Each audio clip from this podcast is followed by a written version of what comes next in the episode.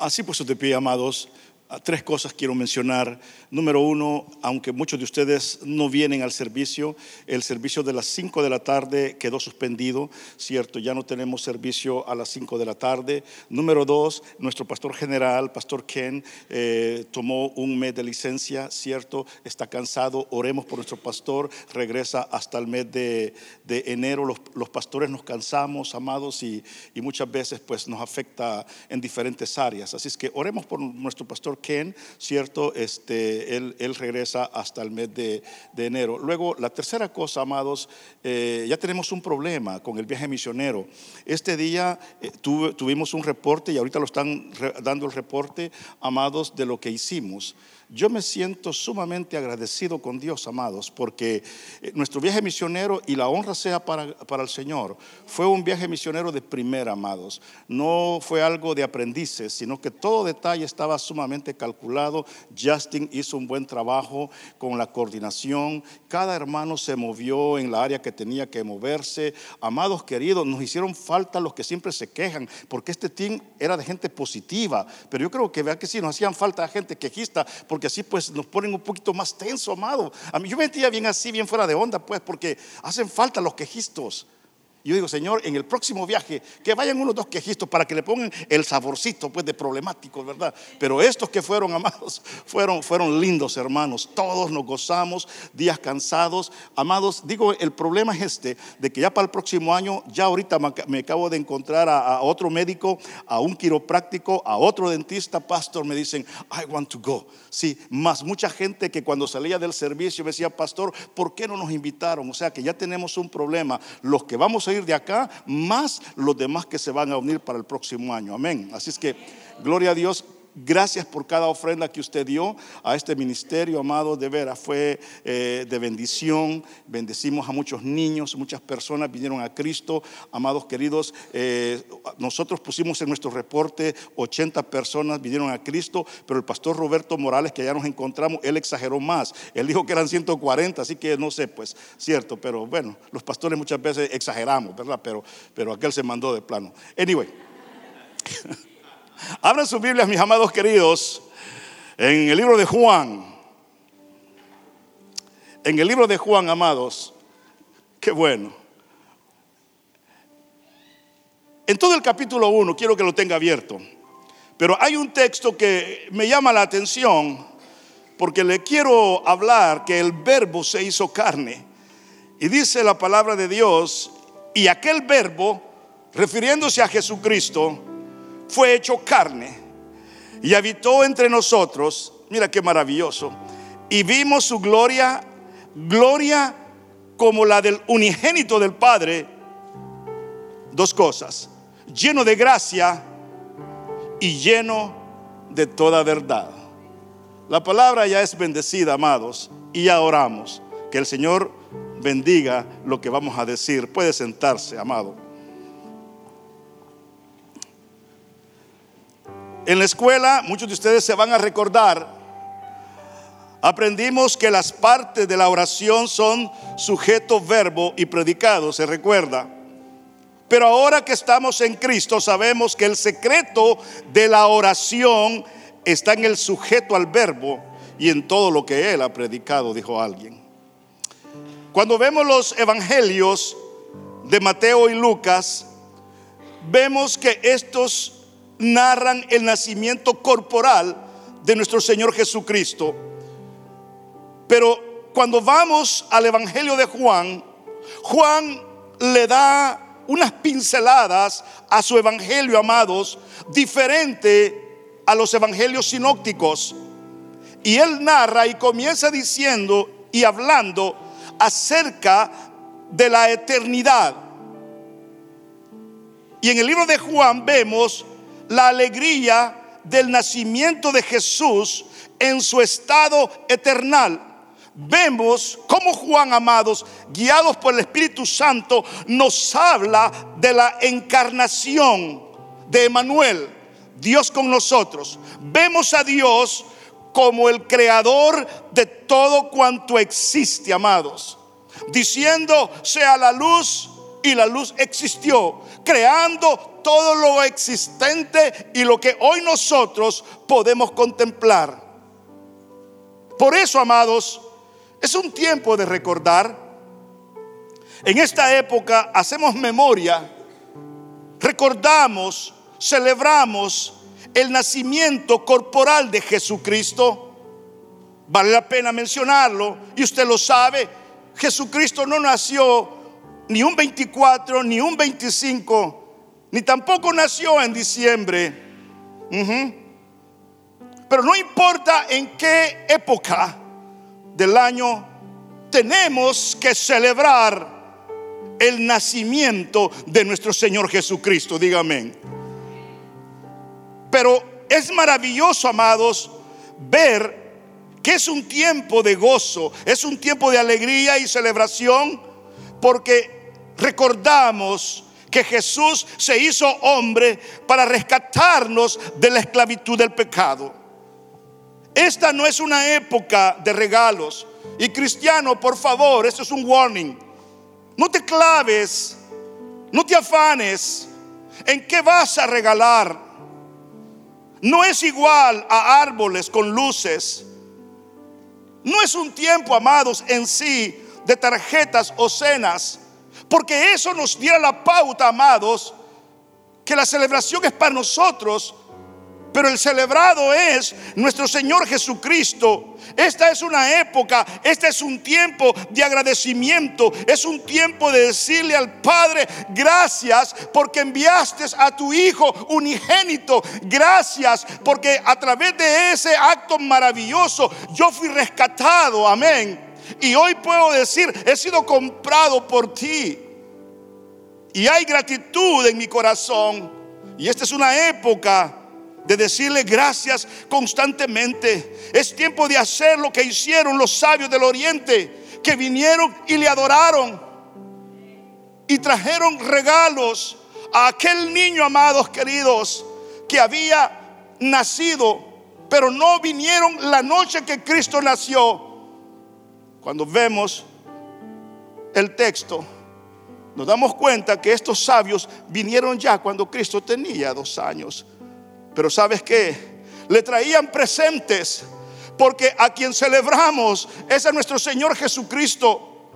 Los regalos y toda la adoración y la honra tienen que ser para Él. Por eso, amado querido, no te alinees al sistema de esta nación o donde tú vienes. Navidad no es para nosotros. Es donde recordamos a nuestro Señor Jesucristo. Es de pensar ¿Qué le voy a dar a mi Jesús? ¿Qué tipo de adoración le voy a dar? ¿Qué tipo de regalo ya estás envolviendo para decirle, Señor, aquí tienes este regalo de lo profundo de mi corazón? Yahweh se hizo verbo. Así dice la palabra. Y aquel verbo fue hecho carne y habitó entre nosotros. Mira, y vimos su gloria, gloria como la del unigénito del Padre, lleno de toda gracia, lleno de toda verdad. Dios es espíritu, claro que sí. Dios es invisible, claro que sí. El ser humano no podía verlo en el Antiguo Testamento el mensaje de amor y de redención que Dios habló a través de los profetas no fue entendido, no fue escuchado. Por eso, amados, las personas les resultó bien fácil ignorar el mensaje de un Dios invisible y continuaron en su pecado. Y Dios en una expresión que no aprobó, dijo, este pueblo contumaz y rebelde, un pueblo pecador, un pueblo en rebeldía. Nunca se alinearon, amados, con la obediencia de Yahweh. Jamás.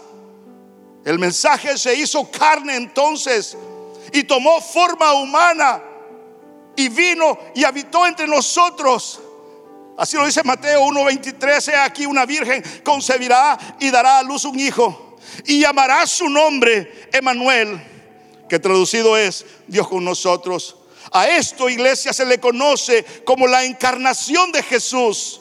Cuando la palabra se hizo carne, cuando la palabra estuvo en el vientre de María, cuando la palabra nació en la persona de Jesús. Esa fue la encarnación de Dios en carne. Lo invisible, amados, se materializa y se hace lo que hoy conocemos, Emanuel, que significa Dios con nosotros.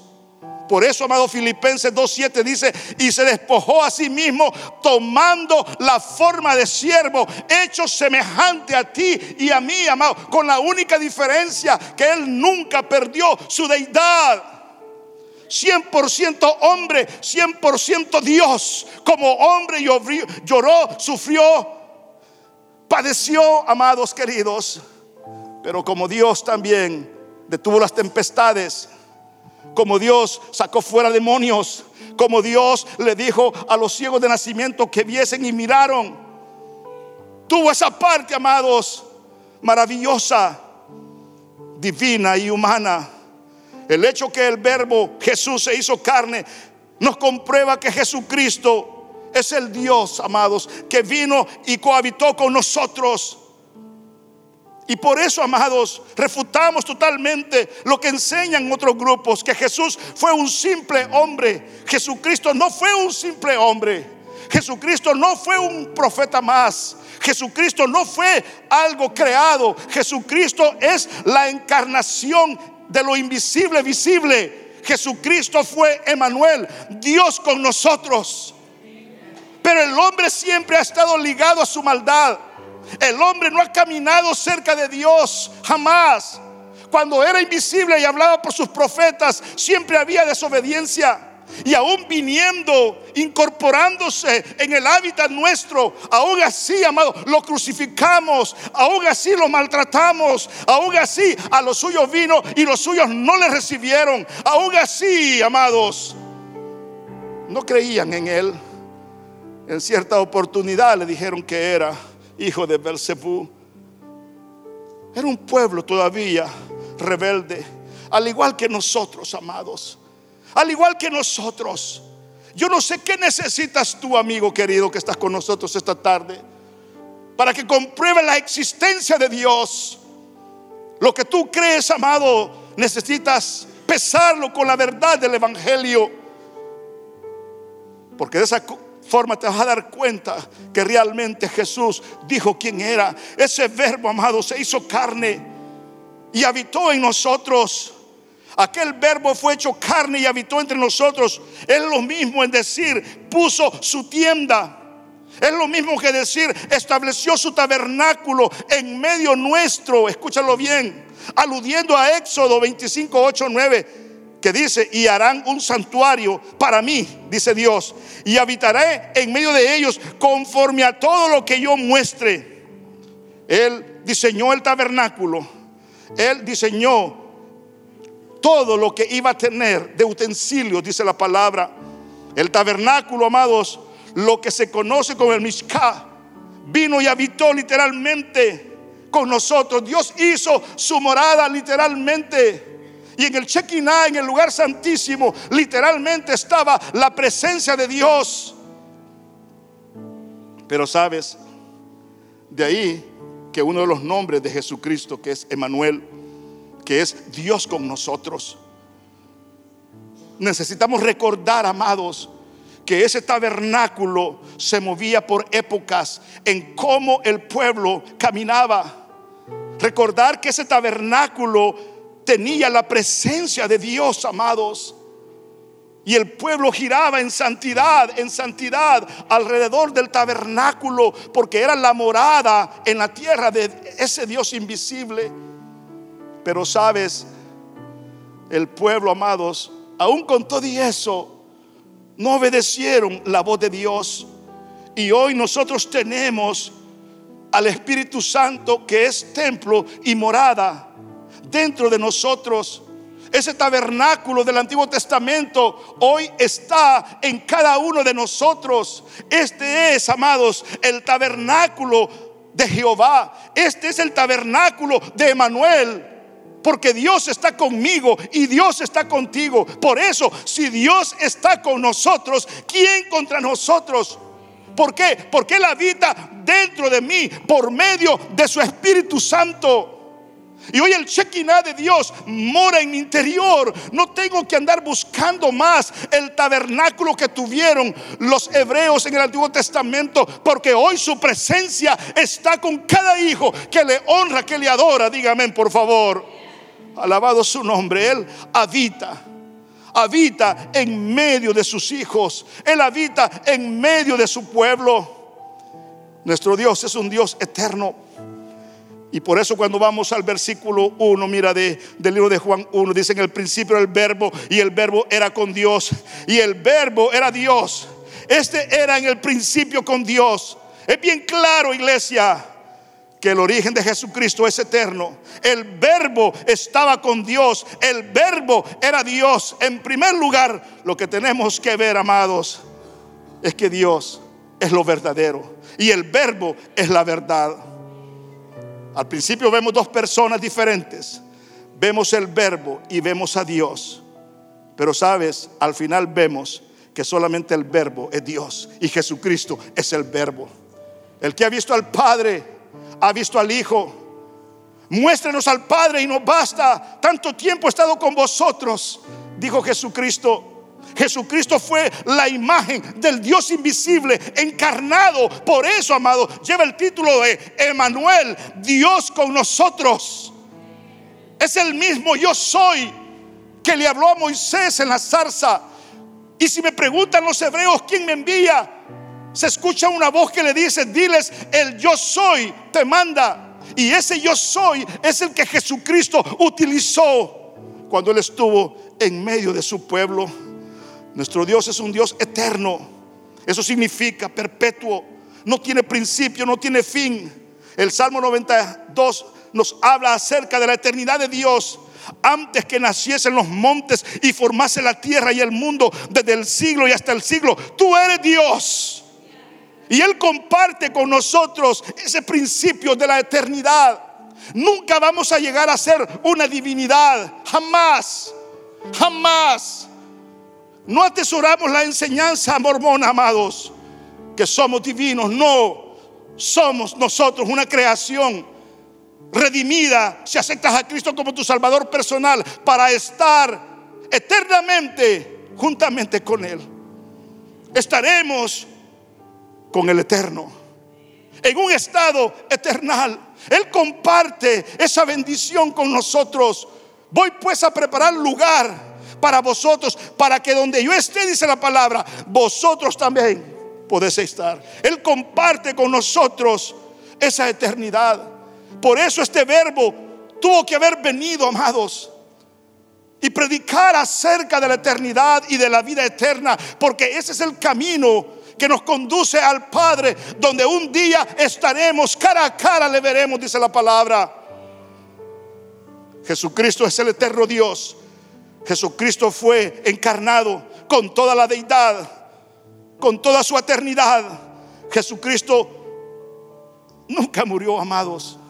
Jesucristo nunca nació en realidad, porque Él es el principio y Él es el fin. Fue una transición de tiempo nada más la que Él experimentó desde su nacimiento a su muerte, amados. Pero Él vive, Él vive, vive hoy, ha existido por todas las edades porque Él es el Dios invisible que no se glorificó en el pasado, pero hoy se ha glorificado en el presente. Y hemos visto su gloria, amados.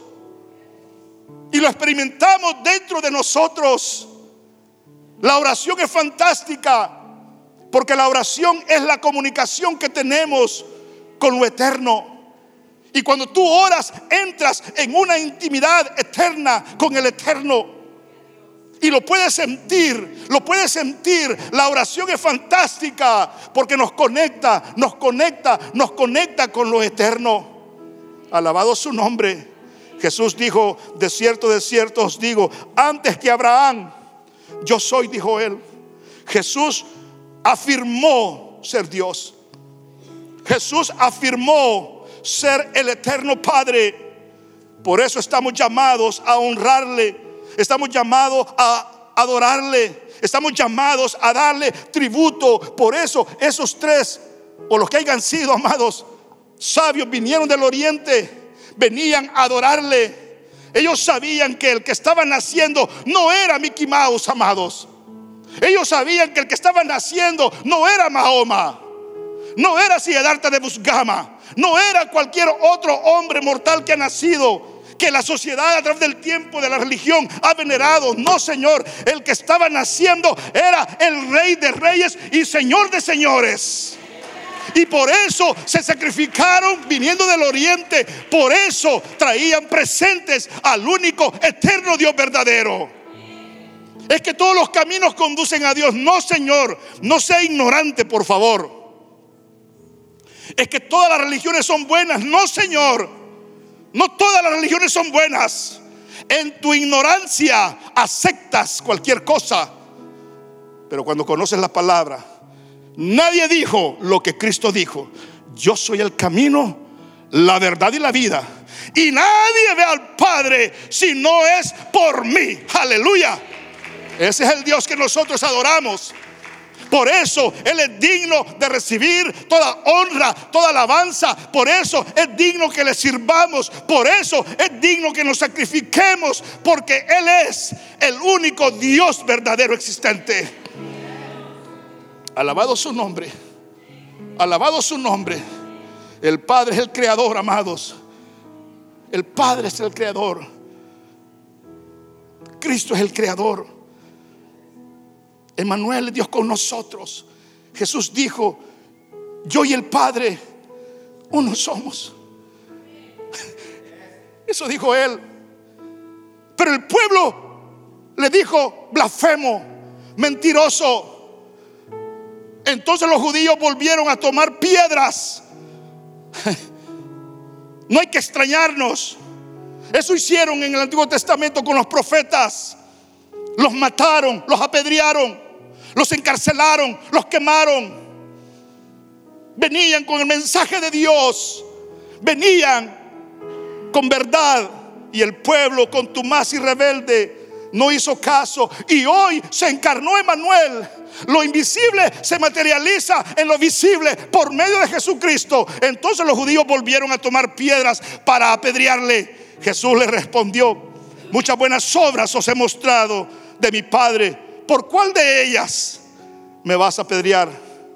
Respondieron los judíos diciendo, bueno, ¿sabes que Jesús? Por las buenas obras no te estamos apedreando o te vamos a apedrear. Te vamos a apedrear por la blasfemia que has dicho porque tú siendo hombre te haces Dios. Es que eso era Él. Él no podía decir otra cosa que no era. Jesucristo fue Dios encarnado, amados queridos. Gloria a su nombre. Por eso el verbo creado se hizo, amados, hombre. Juan 1.3 dice, todas las cosas por Él fueron hechas. Y sin Él nada de lo que ha sido hecho fue hecho. Nada es un accidente nada. Aún mujercitas que han salido embarazadas antes de tiempo, lo que llevan en su vientre no es un accidente. Se anticipó, nada más posiblemente. Pero ese ser iba a nacer, amados. Nada es un accidente en Cristo Jesús. Simplemente nos anticipamos por nuestra desobediencia. Pero Él es el creador de todo cuanto existe, comenzando por la vida comenzando por la vida. Él es el creador. Nosotros no venimos del mono, amados queridos. Aunque hay algunos que se parecen a, qué sé yo, amado. Porque hay unos amados queridos, no es cierto. Usted los mira de espalda, son feos. Los mira de lado, son feos. Los mira de espalda, de, cualquier ángulo, amados. Uno dice, qué feo este muchacho, dice uno. Pero en Cristo, ¿verdad? Mi esposa tiene, no, es que bonito. No, Aleida le digo, no es bonito, le digo. Ella todo el mundo le dice que es bonito, amados. Por eso ese canto me eh, tiene tanto sentido. Aquel que dice, no vengo del mono. No, no, no. Así hace mi nieta. No viene del mono. Es así. Amados queridos, el verbo crea, creó todas las cosas Todas las cosas por Él fueron hechas. Y sin Él nada de lo que ha sido hecho fue hecho. En el principio era el verbo y el verbo era con Dios. Así comienza Génesis 1.1. El verbo estaba presente en el comienzo, en todas las cosas. Jesús es el logos. Jesús es la palabra, Él es el verbo. Jesucristo es el creador de todo cuanto existe. Colosenses viene y lo expresa de esta forma 1.17, porque por medio de Él, Jesús, fueron creadas todas las cosas en el cielo, en la tierra, visibles, invisibles, sean tronos, poderes, principados, autoridades. Todo, dice la palabra, ha sido creado por medio de Él y para Él. Aleluya. El problema está, como tú no conoces la verdad, andas creyendo toda tontera que Discovery Channel te introduce. La televisión te hace creer lo que ellos quieren que tú creas. Por eso dice la palabra, escudriñad las escrituras. escudriñad las escrituras porque ellas dan testimonio de mí. Gloria a Dios. La ciencia dice que el universo tuvo su comienzo en una explosión, imagínate. Y muchos dicen que así fue, pero no, amados queridos. Esa es una teoría.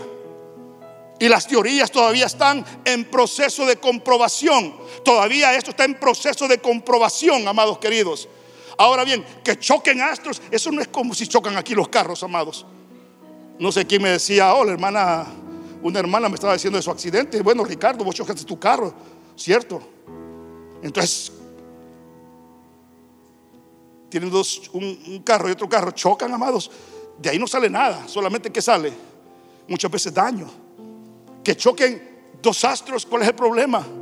No hay ningún problema con eso, es parte de la misma naturaleza, amados. Pero nosotros no venimos de esas moléculas, amados, como, como nos presenta esa teoría. Jamás, amados. La ciencia puede estar mal, amados. Por eso la verdad siempre la tiene Jesucristo. Yo soy la verdad, dijo él. Para terminar, amados, el verbo es la luz del mundo. Primero Juan 4:5 dice, en él estaba la vida y la vida era la luz de los hombres. La luz en las tinieblas resplandece y las tinieblas no prevalecieron contra ella. Cuando vemos la Biblia vemos el conflicto de la luz y las tinieblas. Vemos el bien y vemos el mal. Vemos la inteligencia y vemos la sabiduría. La luz es un símbolo de Dios todo el tiempo, amados. Las tinieblas es un símbolo del pecado. Jesucristo es la luz del mundo. Lo único que el hombre necesita es ser alumbrado por la luz del Evangelio y tener redención en Cristo Jesús. Jesucristo no es una religión. Nosotros no profanamos una religión. Nosotros, amados, simplemente creemos en una fe. Nos agarramos de la fe que presenta el Evangelio de Jesucristo. Jesucristo es luz en medio de las tinieblas. Dice Juan 8:12, otra vez Jesús habló diciendo, yo soy la luz del mundo. Oh, mira qué tremendo. Yo soy la luz del mundo, el mismo término, yo soy. El que me sigue no andará en tinieblas, sino que tendrá la luz de la vida. Alabado su nombre. Y cuando vamos a San Juan 3, 16, 21, es un texto que usted conoce. Porque de tal manera amó Dios al mundo que ha dado a su Hijo unigénito para que todo aquel que en Él cree no se pierda, mas tenga vida eterna. Porque no envió a su Hijo al mundo para condenar al mundo, sino para que el mundo sea salvo por Él. Acuérdate, Él quiere darnos eternidad porque Él vive en lo eterno. El que en Él cree no es condenado, pero el que no cree ya ha sido condenado porque no ha creído en el nombre del unigénito Hijo de Dios. Y esta es la condenación que la luz vino al mundo y los hombres amaron más las tinieblas que la luz, porque sus obras eran malas. Porque todo aquel que hace lo malo aborrece la luz y no viene a la luz porque sus obras no sean reprendidas. Mas el que practica la verdad tiene la luz para que sea manifiesto que sus obras son hechas en Dios. Amados, termino con esto. Noten que aquellos que no quieren seguir a Jesús aman las tinieblas. porque sus hechos son malos, son perversos. El que viene a Jesucristo, hemos leído, es alumbrado por la luz del mundo. Y dice el texto, y recibe vida eterna. Termino con esto. Tú eres el sujeto. Jesús es el verbo. Y si aceptas lo predicado, tendrás vida eterna. Así de sencillo. Amados queridos, Jesús, amados, es el verbo que se hizo carne. En esta época, hable más de Jesús, porque eso es el eje principal de esta época. No te afanes con los tamales, con los regalos. No, si al que celebramos es a Jesús, Él es, amados, al que celebramos. Si vas a dar un regalo a una persona, regálale una Biblia. Regálale algo constructivo, amados, que le ilumine en cierta forma su camino para que venga la verdad. Esta es una época donde podemos predicar con facilidad de Jesucristo, amados. Y ese puede ser el mejor regalo que tú le puedes dar en esta época a nuestro Señor Jesús. Vamos a orar, Padre. Te damos gracias en este momento, Señor. Gracias por tu palabra. Gracias, Jesucristo amado, porque hemos mencionado verdades que tu palabra lo sostiene, lo mantiene, Dios. Padre, y en este momento, Jesús, si tu palabra ha alumbrado en verdad a una persona, Jesús, qué mejor regalo, Señor, que esta persona te dé a ti su corazón y que te diga, Cristo, no tengo ni oro ni plata, pero lo que tengo te doy, mi corazón. Transfórmalo, Jesús. Cambia mi corazón. Señor, ayúdame a verte como el Emanuel, el Dios con nosotros. Mientras estamos orando, sigue orando, por favor. Me gustaría saber, amados, si en esta reunión hay alguien que le dice, Señor, toma mi corazón. Señor, entra a mi vida. Quiero tenerte como el tabernáculo dentro de mi corazón. Si tú nunca has aceptado a Cristo como tu Salvador personal, esta Navidad va a ser especial y eterna para ti. Jamás vas a olvidar que en una época de Navidad le entregaste tu vida a Jesucristo. Habrá alguien, amados, queremos orar por ti. Yo quiero orar por ti. Que dice, yo quiero aceptar a Cristo como mi Salvador personal. Levanta tu mano, ahí tú estás. Vida eterna en Cristo Jesús. Perdón de pecados en Cristo Jesús. Habrá alguien, amados, que dice...